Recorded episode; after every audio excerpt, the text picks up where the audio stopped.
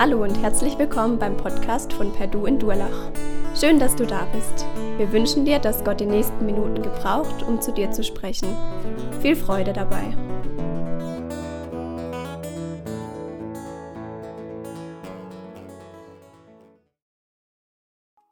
Ohne Vision verwildert ein Volk. So steht es in Sprüche 29, Vers 18. Heute ist unser Visionssonntag. Unser Verband hat eine Vision. Und die Gemeinde, in der du gerade hockst und diesen Gottesdienst verfolgst, die gehört zu unserem Verband. Der Evangelische Gemeinschaftsverband AB in Baden oder kurz AB-Verband. Er hat sich eine Vision gegeben, gemeinsam Christus bekennen.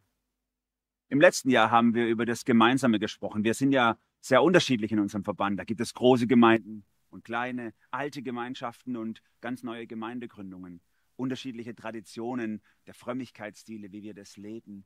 Und da ist es herausfordernd, Gemeinschaft zu halten. All das haben wir im letzten Jahr besprochen. In diesem Jahr möchten wir über den Kit sprechen, der uns zusammenhält. Was ist das Zentrum, was diese Gemeinschaft überhaupt erst ermöglicht? Es ist Christus. Er steht in der Mitte unserer Vision. Und er soll auch in der Mitte unserer Gemeinden stehen. Er soll in der Mitte unseres Lebens stehen. Er soll die DNA unserer Community unseres eigenen Lebens auch ausmachen. Der Apostel Paulus bespricht mal im Neuen Testament mit einer Gemeinde die Auswirkung von Christus im Zentrum. An die Korinther schreibt er am Schluss seines langen ersten Briefes an die Korinther in einem Kapitel über einen ganz aktuellen Anlass, wie Christus im Zentrum sich auswirkt auf die Fragestellungen unseres Lebens. Lasst uns miteinander diesen Bibeltext anschauen und mal versuchen nachzuzeichnen, was das heißt, wenn wir Christus ins Zentrum nehmen. Ich lese 1. Korinther 15 ab Vers 1. Ich erinnere euch aber, Brüder und Schwestern, an das Evangelium, das ich euch verkündigt habe, das ihr auch angenommen habt, in dem ihr auch feststeht, durch das ihr auch selig werdet, wenn ihr es so festhaltet, wie es ich euch verkündigt habe. Es sei denn, dass ihr es umsonst geglaubt hättet. Denn als erstes habe ich euch weitergegeben, was auch ich empfangen habe, dass Christus gestorben ist vor unsere Sünden nach der Schrift und dass er begraben worden ist und dass er auferweckt worden ist am dritten Tag nach der Schrift und dass er gesehen worden ist von Kephas, danach von den Zwölfen. Danach ist er gesehen worden von mehr als 500 Brüdern auf einmal, von denen die meisten noch heute leben, einige aber sind entschlafen. Danach ist er gesehen worden von Jakobus, danach von allen Aposteln, zuletzt von allen ist er auch von mir als einer unzeitlichen Geburt gesehen worden. Denn ich bin der geringste unter den Aposteln, der ich nicht wert bin, dass ich ein Apostel heiße, weil ich die Gemeinde Gottes verfolgt habe. Aber durch Gottes Gnade bin ich, was ich bin. Und seine Gnade an mir ist nicht vergeblich gewesen, sondern ich habe viel mehr gearbeitet als sie alle. Nicht aber ich, sondern Gottes Gnade, die mit mir ist. Paulus setzt sich hier in diesem Kapitel zum Schluss nochmal mit der Einstellung und dem Verhalten der Gemeinde in Korinth auseinander. Und es wird deutlich, ähm, dass es ein Problem gab oder er ein Problem hatte mit einer Einstellung dieser Gemeinde. Ab Vers 12 bis zum Ende wird es thematisiert. Es gab Leute in der Gemeinde, vielleicht waren sie sogar die Mehrheit, die glaubten nicht an eine leibliche Auferstehung. Für sie war Auferstehung vielleicht was Spirituelles, eher was Reinkarnatives, was rein Geistliches, aber nichts, was mit dem Körper passiert. Und deswegen, weil sie nicht an diese körperliche Auferstehung glaubten, hatte das auch Auswirkungen auf ihre Ethik. Wenn es im Jenseits keinen Körper gibt, kann ich doch im Diesseits mit meinem Körper machen, was ich will. Und so haben sie gelebt, völlig aus der Spur. Wie hättest du reagiert? Wie hätte ich reagiert? Da gibt es Leute, die nennen sich Christen, aber sie huren rum, sie saufen sich voll und sie lassen sich von allem Möglichen rumtreiben, was so gibt an irgendwelchen Sachen, die einem in den Ohren jucken, sag ich mal. Wie hättest du reagiert? Paulus reagiert ganz anders, als ich es erwartet hätte, dass er reagiert. Ich hätte reingehauen mit dem Vorschlaghammer, hätte gesagt, so geht's doch nicht, so kann man als Christ nicht leben. Aber Paulus macht es nicht. Nur zwei vorsichtige Ermahnungen bringt er in Vers 33 und 34, wo er sagt, hey, geht ordentlich mit eurem, mit, mit Alkohol um, geht ordentlich mit Sexualität um, lasst euch nicht von Leuten in die Irre führen. Das war's. Ansonsten ist seine Taktik eher so eine positive Pädagogik. Über die ganze, über die ganze Zeit des ganzen Kapitels hinweg entwickelt er eher so ein schönes Bild von Christus im Zentrum unseres Lebens und was diese Gnade, die uns da entgegenschlägt, verändern könnte, wenn wir sie ergreifen und begreifen würde. Und ich wünsche mir, dass wir das ein bisschen nachzeichnen, jetzt in dieser Predigt, aber vor allem auch in diesem Jahr nochmal neu in Fokus nehmen. Wie kann Christus in unser Zentrum kommen und was für eine Auswirkung hätte das auf unser Leben? Drei so grundlegende Gedanken vermittelt er uns in diesen zehn Versen. Und ich habe sie mal in so eine in so ein Vision Statement, in so eine in so eine Vision versucht zu packen, in so eine Aussage, wie man das vielleicht machen könnte. Das eine, wir halten das Christus-Evangelium fest. Das zweite, wir pflegen eine Christuskultur. Und das dritte, wir feiern die Christusgnade. Lasst mich mal von vorne anfangen. Wir halten das Christus-Evangelium fest. Paulus beginnt damit, dass er die Korinther erinnert, wie das Evangelium zu ihnen gekommen ist. Ich erinnere euch aber, Brüder und Schwestern, an das Evangelium, das ich euch verkündigt habe, das ihr auch angenommen habt, in dem ihr auch feststeht, durch das ihr auch selig werdet, wenn ihr so festhaltet, wie es euch verkündigt habe. Es sei denn, ihr hättet umsonst geglaubt, denn als erstes habe ich euch weitergegeben, was auch ich empfangen habe. Paulus beschreibt hier den Prozess, wie das Evangelium zu den Korinthern gekommen ist. Er, der Paulus, der früher sogar Christen verfolgt hat, hat das Evangelium von Christus angenommen und er hat es ihnen weitergegeben und sie haben es jetzt für sich selber erkannt und geglaubt. Auch wir in Baden als Christen sind dankbar, dass Menschen da waren, die zu uns das Evangelium gebracht haben. Vor fast 200 Jahren war hier sehr viel kaputt in diesem Bereich. Viele Menschen haben nicht mehr geglaubt. Die Kirchen waren leer und die Pfarrer haben selber nicht mehr geglaubt, was das Evangelium eigentlich ausmacht. Und dann kam ein ehemaliger katholischer Priester Alois Henhöfer. Ich stehe hier im Graben in dem ehemaligen Zeiteneingang zu der Kirche, wo er als erstes als evangelischer Pfarrer gewirkt hat und von wo aus eine Erweckung in ganz Baden passiert ist. Kommt mal mit mir mit und wir schauen in diese neu gebaute Kirche rein, äh, die kurz nach seinem Tod hier gebaut wurde.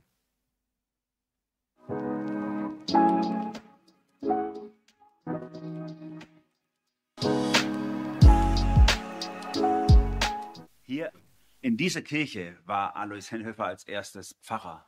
Eigentlich hat alles begonnen in Mühlhausen, nahe der württembergischen oder damals noch altwürttembergischen Grenze. Kennt heute kein Mensch dieses Kaff. Vielleicht noch den Nachbarort Heimsheim mit einem McDonalds, wenn ihr gerade auf der A8 unterwegs seid. Dort hat er als katholischer Priester begonnen.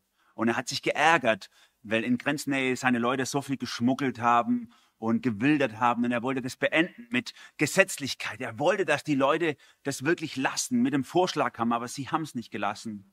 Und dann ist er rüber über die Grenze in die schwäbische Erweckungsbewegung reingekommen. Besonders Pfarrer Christian Barth hat sie ihm angetan gehabt.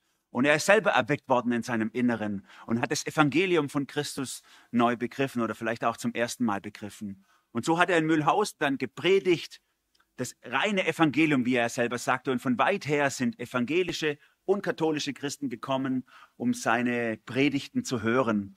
Und die Kirchenleitung, die hat das nicht gut gefunden. Die haben ihn irgendwann dann rausgeworfen. Das war ihnen zu evangelisch. Und er hat in Mühlhausen dort eine evangelische Kirche und auch eine evangelische Schule gebaut, aber war dann nicht mehr tragbar. Nachdem das fertig war, musste er trotzdem wechseln. Und die evangelische Kirchenleitung hat ihn dann versetzt hierher nach Graben, in diese Kirche oder eigentlich in die Vorgängerkirche. Diese hier wurde erst kurz nach seinem Tod errichtet. Und, aber auch hier ist genau das Gleiche passiert. Die Kirchen waren voll, die Menschen wollten ihn hören, sie wollten das Evangelium von Jesus Christus hören. Eine ganz verrückte Geschichte, eigentlich ganz ähnlich wie bei Paulus, wie aus jemand, der gar nicht dem Evangelium zugewandt war, auf einmal jemand wird, der das Evangelium bringt. Wenn Paulus hier bei den Korinthern vom Evangelium spricht, dann rechnet er damit, dass sie wissen oder er, das, das, das griechische, der griechische Grundtext hier geht eigentlich davon aus, dass er ganz genau äh, weiß, dass sie wissen, was er meint mit Evangelium. Wir müssen uns das ein bisschen aus seinen anderen Briefen zusammenbasteln. Und wenn ich es vielleicht mal so kurz ausdrücken möchte, dann meint das Evangelium, Jesus hat das Leben gelebt, was wir hätten eigentlich leben sollen. Jesus hat den Tod erlitten, den wir eigentlich hätten erleiden sollen. Und Jesus hat deswegen den Sieg für uns errungen. Wir sind durch. Unsere Sünde ist vergeben. Unsere Ewigkeit ist gesichert. Das ewige Leben steht uns offen. Durch das Opfer von Jesus sind wir völlig verändert. Und die Konsequenz ist, Konsequenz ist, dass wir als Christen nun leben können und auch als Christen leben wollen. Die Korinther, die wussten das schon, deswegen muss Paulus es nicht erklären. Er sagt ja, ihr habt es angenommen, ihr habt es kennengelernt, ihr steht da drin. Es ist ein gutes Fundament, auf dem wir stehen, das Evangelium. Und das sollen die Korinther auch behalten. Sie sollen darauf stehen bleiben und nicht davon abweichen, denn ansonsten wäre es ja umsonst zu ihnen gekommen. Wie könnte man abweichen von dem Evangelium. Es gibt ein altes Bild, was auf einen der Kirchenväter zurückgeht. Er nimmt die Kreuzigung, Jesus, der am Kreuz hängt und sagt, so wie Christus am Kreuz hängt und links und rechts neben ihm die Verbrecher, so wird das Evangelium oder steht das Evangelium in Gefahr, gekreuzigt zu werden, ständig zwischen zwei Irrtümern. Auf der einen Seite die Gesetzlichkeit, auf der anderen Seite die Regellosigkeit oder der Relativismus. Gesetzlichkeit, die sagt, und die gibt's manchmal bei uns, die sagt, du musst aber dranbleiben, du musst den schmalen Weg gehen, du musst Jesus treu bleiben. Klar bist du Christ geworden, aber jetzt kommt's auf dich an. Halt die Gebote, folge Jesus treu nach, weich nicht davon ab, sonst wirst du verloren gehen. Gemeinden, die das stark im Fokus haben oder Menschen, die das stark im Fokus haben, deren Leben sprüht in der Regel nicht vor Freudigkeit über ihre Erlösung, sondern sie stehen in der Gefahr, ähm, pflichtbewusste Anstrengungen, inneren Druck und eben gesetzlichen Krampf zu leben. Du musst, du sollst, das muss aber sein. Das andere Irrtum auf der anderen Seite von Jesus, auf der anderen Seite des Kreuzes vom Evangelium ist Relativismus. Mach, was du willst auf fromm. Klar bist du gerettet, klar ist es gut, dass Jesus gestorben ist für deine Schuld, aber jetzt ist es ja gut, er liebt ja alle, er hat dich gern. Du musst dich nicht so arg verbiegen, du darfst so bleiben, wie du bist. Du bist okay, ich bin okay, wir alle sind okay. Die Folge für Gemeinde ist oft so ein, ich sage mal so ein bisschen Larifari, ein bisschen Wischiwaschi. Ich äh, brauche mich nicht so arg an die Sachen halten. Es ist nicht so wichtig, wie ich lebe. Ehrfurcht vor Gott, vor seinem Wort, ähm, die schwindet. Menschen, die dann darauf pochen und sagen, nein, es solltet aber auch gucken, wie wir leben sollen oder wollen, die werden dann schnell als Pharisäer abgetan, auf die Seite geschoben. Mach mir doch kein schlechtes Gewissen. Äh, Gott liebt mich so, wie ich bin. Letztlich eine billige Gnade. Ich entscheide mich für Jesus, dann ist meine Ewigkeit gesichert und ich kann so weitermachen wie bisher. Das Verrückte ist, dass beide Irrtümer, Gesetzlichkeit genauso wie Relativismus oder Regellosigkeit, beide Irrtümer haben ja ein Stück vom Evangelium verstanden, ein Stück eben. Aber sie haben die Mitte verloren. Christus. Christus im Zentrum heißt immer, dass wir gegen zwei Fronten Krieg führen. Auf der einen Seite gegen die Gesetzlichkeit, auf der anderen Seite gegen die Gesetzlosigkeit oder wie man auch immer das nennen will. Und das hat Alois Hennhöfer getan, hier in dieser Kirche. Er wollte Christus verkündigen. Die Kirchen waren voll. Leute sind gekommen von überall her, haben Leitern sogar an die Fenster gestellt, um auch noch was zu sehen in der Kirche. Es blieb nicht verborgen. Er wurde eingeladen rundum zum Predigen. So ist er auch 1827 dann in Karlsruhe äh, in der Schlosskirche zum Predigen gewesen. Dort sind die Honoratoren gesessen, die Großen, die Führer von Kirche und Gesellschaft. Und es hat ihnen gar nicht gefallen, was er gepredigt hat. Denn er hat Christus allein gepredigt, das Evangelium, denen gebracht. Und sie wollten das nicht. Und sie haben sich so geärgert über diese christuszentrierte Predigt, dass sie ihn strafversetzt haben. Strafversetzt in ein kleines Kaff irgendwo in der Nähe in Spöck. Da musste er dann hingehen. Alois Hennefer war das egal. Er wollte einfach nur das Evangelium von Christus predigen, denn das ist der Gamechanger. Und damit steht er ganz in der Tradition von Paulus. Auch Paulus ist hier in der Auseinandersetzung mit den Korinthern das wichtig, Christus zu predigen. Und wenn er von Christus spricht, dann meint er auch dieses Bekenntnis von Christus hochzuhalten. Und das tut er jetzt in diesem, in diesem zweiten Teil unseres Bibeltextes. Nimmt er ein ganz traditionelles Bekenntnis, um das Evangelium von Christus hochzuhalten. Der zweite Gedanke, den Paulus hier entfaltet, nenne ich mal so, wir pflegen eine Christuskultur. Er sagt hier, im zweiten Teil von Vers 3, dass Christus gestorben ist für unsere Sünden nach der Schrift und dass er begraben worden ist und dass er auferweckt worden ist und am dritten Tag nach der Schrift und dass er gesehen worden ist von Kephas, danach von den Zwölfen. Kurz erklärt er mit diesen markischen Worten des Evangelium.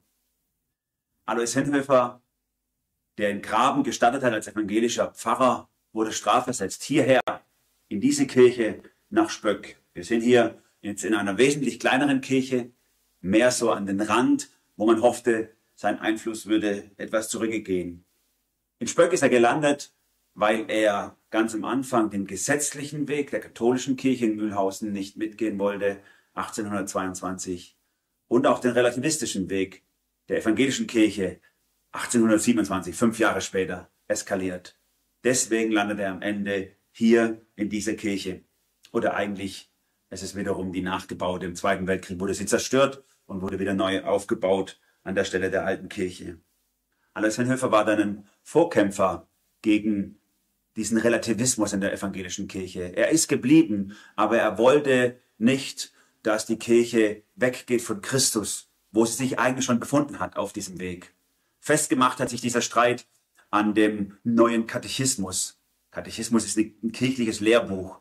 Dort sollte ein neuer installiert werden in der damaligen Zeit, der mehr vom Verstand herkommt und nicht mehr so von der Bibel und von Christus. Und er hat mit seinen positiven Pfarrern, also Verbündete, die mit ihm das auch so gesehen hat, haben, dass die Kirche reformiert werden müsste und wieder neu zu Christus zurückgeführt werden müsste. Er hat äh, sich verbündet mit denen für den alten Katechismus, dass er behalten bleibt und man nicht diesen rationalistischen Weg besch beschreitet, der so von der Aufklärung her kam in dieser Zeit.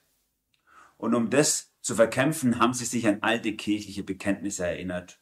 Und sie haben eins genommen, was eben in dem Landstrich bekannt war, das sogenannte Augsburger Bekenntnis.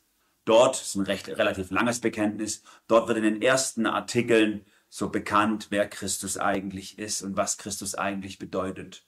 Und deswegen haben sie auch die Frommen, die sie gesammelt haben, äh, zu, einer, zu einem Verein form, formiert und diesen Verein nach diesem Bekenntnis genannt. Augsburgisches Bekenntnis. So heißen wir heute noch. AB-Verband oder Evangelischer Gemeinschaftsverband AB. Es ist ein Bekenntnis zu Christus. Diese Tradition, Bekenntnisse zu formulieren, ist uns vielleicht ein bisschen fremd, weil wir gerne frei unterwegs sind heute eher. Aber sie geht zurück bis auf Paulus. Denn das, was wir hier haben in diesem Bibeltext in 1. Korinther 15, das ist auch ein Bekenntnis. Im griechischen Wortlaut wird es ganz deutlich, dass es vorformulierte Sätze sind, die Paulus selber gelernt hat. Traditionelles Bekenntnis. So wie er es gelernt hat, so gibt er es weiter an die Korinther. So kleine Glaubensbekenntnisse helfen uns, uns an das Wesentliche zu erinnern. Ich sage es mal mit eigenen Worten. Christus ist für uns gestorben. Christus ist für uns begraben und auferstanden.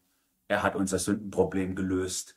Und wir können äh, nun in Freiheit leben. So steht es schon in der Bibel und so ist es passiert. Zentrale Elemente unseres Glaubens. Ich wünsche mir, dass wir das noch ein bisschen mehr in den Mittelpunkt rücken, auch in unseren Gemeinden, in unserem Leben. Ich habe fast 20 Jahre lang Jungschar gemacht. Kinder jede Woche gesammelt und mit ihnen durch den Wald getobt oder durchs Gemeindehaus. Und ich habe ihnen immer biblische Geschichten erzählt. Und es gab so einen, so einen Dauerwitz unter uns Mitarbeitern. Was ist die richtige Antwort auf egal welche Frage in der Jungschar? Und das ist Jesus. Die Kinder haben manchmal das einfach rausgesagt. Jesus, Jesus, wenn sie sich gemeldet haben. Und wir haben uns schon lustig darüber gemacht, dass wir eigentlich gar keine unterschiedlichen Fragen stellen müssen. Die richtige Antwort ist immer Jesus. Erst später ist mir aufgegangen, dass darin ja eigentlich eine tiefe Wahrheit steckt. Denn tatsächlich ist Jesus die Antwort auf alle unsere Fragen. Wir sind manchmal so als Erwachsene und auch denkende Menschen, dass wir gerne tiefer gehen wollen oder vielleicht höhere Erkenntnisse pflegen, dass wir übers Evangelium hinausgehen wollen und jetzt noch, was sind die nächsten Schritte und wie können wir noch mehr dies oder das verstehen, auf Höhen der Theologie uns aufschwingen. Nicht so Alois Henhöfer, nicht so Paulus. Was die beiden vereinigt und viele andere in der Geschichte der Christen ist, wir können nicht tiefer äh, gehen als das Evangelium, nicht über das Evangelium hinauswachsen, sondern wir können immer mehr ins Evangelium hineinwachsen. Das ist Christuskultur. Und das würde ich mir wünschen, dass wir immer mehr Christus verinnerlichen. Paulus tut es. Bei dieser, bei dieser Schwierigkeit, die er jetzt gerade hat mit den Korinthern, den Kampf um, gibt es eine körperliche Auferstehung oder nicht, da geht er einfach zu Jesus zurück. Was ist bei Jesus passiert? Was ist mit Christus los? Wie können wir es auf uns beziehen? Es geht immer tiefer in Christus hinein. Ich glaube, wir würden mehr lieben, wenn wir die Liebe dessen verinnerlicht hätten, der uns zuerst geliebt hat. Ich glaube, wir wären selbstloser, wenn er unser Inneres ausfüllen würde, der selber seine Rechte im Himmel aus, aufgegeben hat, um uns zu finden. Wir wären dünnmütiger, wenn wir erkennen würden, dass es reine Gnade ist, aus der wir leben. Und wir wären großzügiger, weil Christus, der selber reich war, um unseren Willen arm wurde. Das sind alles Verse aus der Bibel, die ich mal so auf Christus zu betragen habe oder eigentlich, die ich mal in andere Worte gefasst habe. Christus ist unser Vorbild. Wir wollen immer mehr in ihn hineinpacken. Und Paulus begründet es nun auch historisch, nachdem er dieses kurz, diesen kurzen Bekenntnistext angeführt hat, will er es aus dem eigenen Leben nochmal bezeugen. Er sagt ab Vers 6, danach ist er gesehen worden von mehr als 500 Brüdern auf einmal, von denen die meisten noch heute leben, einige aber sind entschlafen. Danach ist er gesehen worden von Jakobus, danach von allen Aposteln. Diese zwei Verse zeigen, dass Paulus vermutlich chronologisch geordnet eben sagen will, hey Leute, es ist wirklich passiert. Es, er ist den Leuten begegnet. Du kannst da hingehen, du kannst es überprüfen. Die meisten von denen leben noch. Er ist leiblich gestorben, er wurde leiblich begraben, ist leiblich auferstanden, leiblich in den Himmel gefahren. Und deswegen, immer von Christus her denkend, erwarten auch wir dasselbe für uns. Er endet dann diesen, diese, diesen Prozess der Auferstehung mit Vers 8. Zuletzt von allen ist er auch von mir als einer unzeitlichen Geburt gesehen worden. Er ist der Letzte in der Reihe. Chronologisch schließt er das ab. Die Formulierung liegt nahe. Vermutlich ist er von niemand mehr nach Paulus gesehen worden, der Auferstandene. Ich bin eine unzeitliche Geburt oder Fehlgeburt, sagt Paulus. Was meint er damit? Ich denke, er meint damit, dass es nicht absehbar war, dass er eigentlich an Christus glaubt. Er war eigentlich ein Christus-Hasser. Er hat die Christen verfolgt. Und jetzt ist er zum Christus-Verkündiger geworden. Verrückt. Das ist ein reines Geschenk, eine reine Gnade, dass er zum Glauben gekommen ist. Ähnlich wie bei unserem sozusagen Gründungsvater Alois Hennehöfer und seinen Mitstreitern. Es ist ein Wunder, dass so jemand herausgelöst wird aus dem gesetzlichen Kontext und wirklich Evangelium von Christus begreift. Und deswegen wollte Paulus auch alleine nur Christus verkündigen. Es ist ihm in Fleisch und Blut übergegangen. Das ist Christuskultur. Wir pflegen eine Christuskultur. Was für eine Vision ist es, wenn wir ganz bewusst in diesem Jahr alles das, was wir tun, immer von Christus her denken. Wie würde es Christus an unserer Stelle machen? Wie können wir das, was Christus getan hat, auf unser Leben heute beziehen? Und dann kommen wir zu dem letzten Teil dieser Vision von Paulus, könnte man sagen. Wir pflegen nicht nur eine Christuskultur, wir halten nicht nur das Christusevangelium hoch, sondern wir feiern auch, was Christus uns gibt. Wir feiern die Christusgnade. Warum ist es denn so ein Geschenk, dass Paulus zum Glauben gekommen ist an Christus? Warum? Er beschreibt es hier ab Vers 9. Denn ich bin der Geringste unter den Aposteln, der ich nicht wert bin, dass ich ein Apostel heiße, weil ich die Gemeinde Gottes verfolgt habe. Aber durch Gottes Gnade bin ich, was ich bin. Und seine Gnade an mir ist nicht vergeblich gewesen, sondern ich habe viel mehr gearbeitet als sie alle, nicht aber ich, sondern Gottes Gnade, die mit mir ist. Paulus zeigt hier auf, er hat es eigentlich nicht verdient, dass er Christ geworden ist. Aber er bleibt damit nicht stehen, macht sich selber nicht schlecht, sondern er nimmt das Evangelium von Christus in den Blick. Es ist ein Geschenk, dass er diese Gnade bekommen hat. Das ist Evangelium. Ich bin noch viel schlechter, als ich eigentlich dachte, zeigt mir das Evangelium. Ich bin noch viel verlorener, als ich vermutet hatte. Aber Christus liebt mich noch viel mehr, als ich je zu hoffen gewagt habe. Und er und seine Rettung für mich ist noch umfassender, als ich es je fühlen würde. Das ist konsequent von Christus her gedacht. Die Gnade auf den Leuchter gehoben. Und davon brauchen wir viel mehr in unseren Gemeinden. Wir sind nämlich auch in Gefahr, auf der einen Seite vom Pferd zu fallen, wie wir das gerne heute ausdrücken würden, dass wir entweder unsere Nachfolge vollpacken mit Regeln oder dass wir total regellos versuchen nachzufolgen. Beides ist nicht richtig. Beides ist in dieser Einseitigkeit kein Evangelium. Aber die Gnade Gottes die kann bewirken, dass ich mich so sehe, wie Gott mich sieht. Dann ist es auf einmal nicht mehr meine Entscheidung, dass ich Christ geworden bin, sondern Gottes Entscheidung für mich. Dann ist es nicht mehr meine Kraft, dass ich das alles mich so einsetze für Jesus und das alles gebe, sondern dann ist es Gottes Kraft in mir, seine Gnade in mir hat es getan. Und das hat Paulus verstanden. Deswegen drückt er das so aus. Es ist alles letztlich Geschenk von Christus. Dieser Blick führt zu einer christuszentrierten Nachfolge. Ich weiß, manche unter uns haben Angst. Wenn wir das so betonen, die Gnade, dann wird es vielleicht regellos, dann wird das irgendwie ungezügelt. Man muss doch auch sagen, was man machen muss. Auch hier ist Paulus ganz deutlich an mehreren Stellen. Ich nehme einfach nur ein Beispiel, Titus 2, Vers 11. Er weiß, was uns wirklich Christusmäßig verändert. Es ist nicht Du musst. Er schreibt dir Titus 2, Vers 11, denn die Gnade Gottes ist jetzt sichtbar geworden, um allen Menschen die Rettung zu bringen. Da sind wir auf jeden Fall dabei. Aber interessant, was er dann im Vers danach sagt. Die Gnade erzieht uns dazu, die Gottlosigkeit und die weltlichen Begierden abzuweisen und besonnen, gerecht und mit Ehrfurcht vor Gott in der heutigen Welt zu leben. Was hilft uns? Was hilft uns im Kampf gegen all die Versuchungen, gegen all die Dinge, die uns wegziehen wollen von Gott? Es ist Gnade. Christus ins Zentrum zu nehmen und uns vollkommen auf die Gnade auszurichten. Eine vollkommene Ausrichtung bewirkt laut Paulus, dass ich meine Wünsche Jesus unterordne. Das heißt, wenn ich mehr Nachfolge haben möchte, und ich wünsche mir, dass du das auch haben möchtest, eine intensivere Nachfolge von Christus, dann brauchst du mehr Gnade und nicht mehr Regeln oder Gesetze. Wir brauchen natürlich auf der anderen Seite nicht einfach alle Regeln über Bord zu werfen und uns super frei zu fühlen, sondern Christus in die Mitte nehmen und damit mehr Gnade. Das wäre wirklich ein Feiern der Christusgnade. Jede Zeit hat ihre eigenen Kämpfe. Natürlich auch bei uns gibt es diese Irrtümer, zwischen denen das Evangelium in Gefahr steht, gekreuzigt zu werden. Auch bei uns gibt es Gesetzlichkeit. Du musst, du sollst, harter Boden, schmaler Weg, enge Pforte. Und auch bei uns gibt es Relativismus. Mach, was du willst, leb dein Ding. Gott nimmt dich auf jeden Fall so an. Aber jede Zeit hat ihre eigenen Kämpfe. Und in unserer Zeit heute kämpfen wir noch mit einem anderen Gegner, nämlich nicht nur links und rechts neben unserem Kreuz, neben Christus, sondern auch der Boden unter dem Kreuz erodiert. Unsere Zeit und unsere Denker sagen uns heute, Wahrheit liegt in deinem subjektiv, in deiner subjektiven Sicht. Das, was du als Wahrheit hier denkst oder glaubst oder weitergibst, das ist nur für dich wichtig, nicht für alle. Objektiv kann man nicht wissen, was Wahrheit ist, sondern nur für jetzt, nur für den Moment, nur für dich. Wenn du das glaubst, dann verankerst du dich in dir selber, dann verankerst du deinen Glauben in dir selber, in deiner eigenen Entscheidung und die Folge ist, dass du haltlos wirst. Wie viele haben ihren Glauben verloren durch solche Theorien? Jesus bietet dir was ganz anderes an. Er sagt, ich bin die Wahrheit. In mir findest du Leben.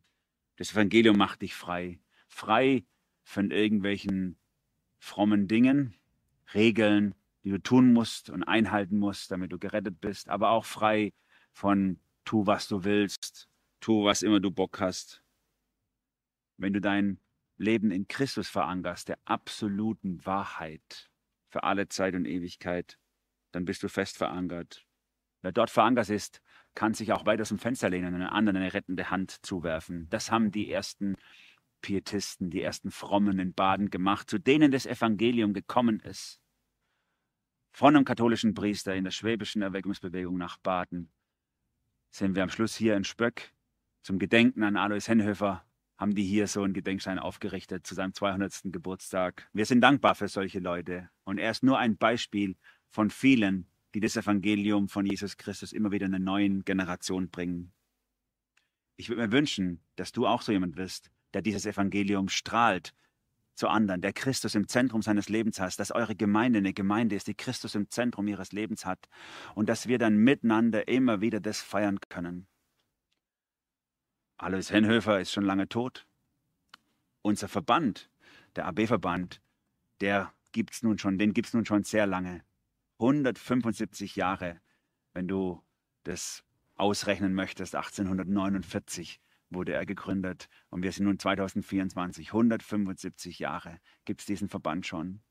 Christus im Zentrum des Evangeliums soll laufen, auch in Baden. Wir möchten das feiern. Und ich lade dich ein, mit uns diesen Geburtstag unseres Verbandes zu feiern. Am 1. Mai komm doch nach Langensteinbach. Dort möchten wir den Geburtstag feiern, aber eigentlich nicht Geburtstag, nicht unseren Verband, sondern eigentlich möchten wir Christus feiern. Christus im Zentrum unserer Gemeinden, Christus im Zentrum unseres Lebens.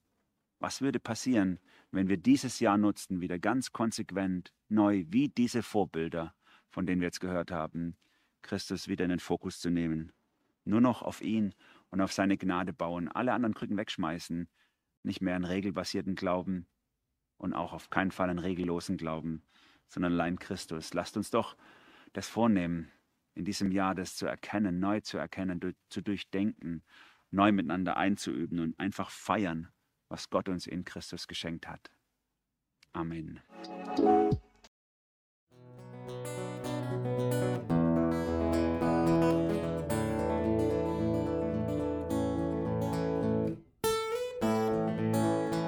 Wir hoffen, der Podcast hat dir weitergeholfen.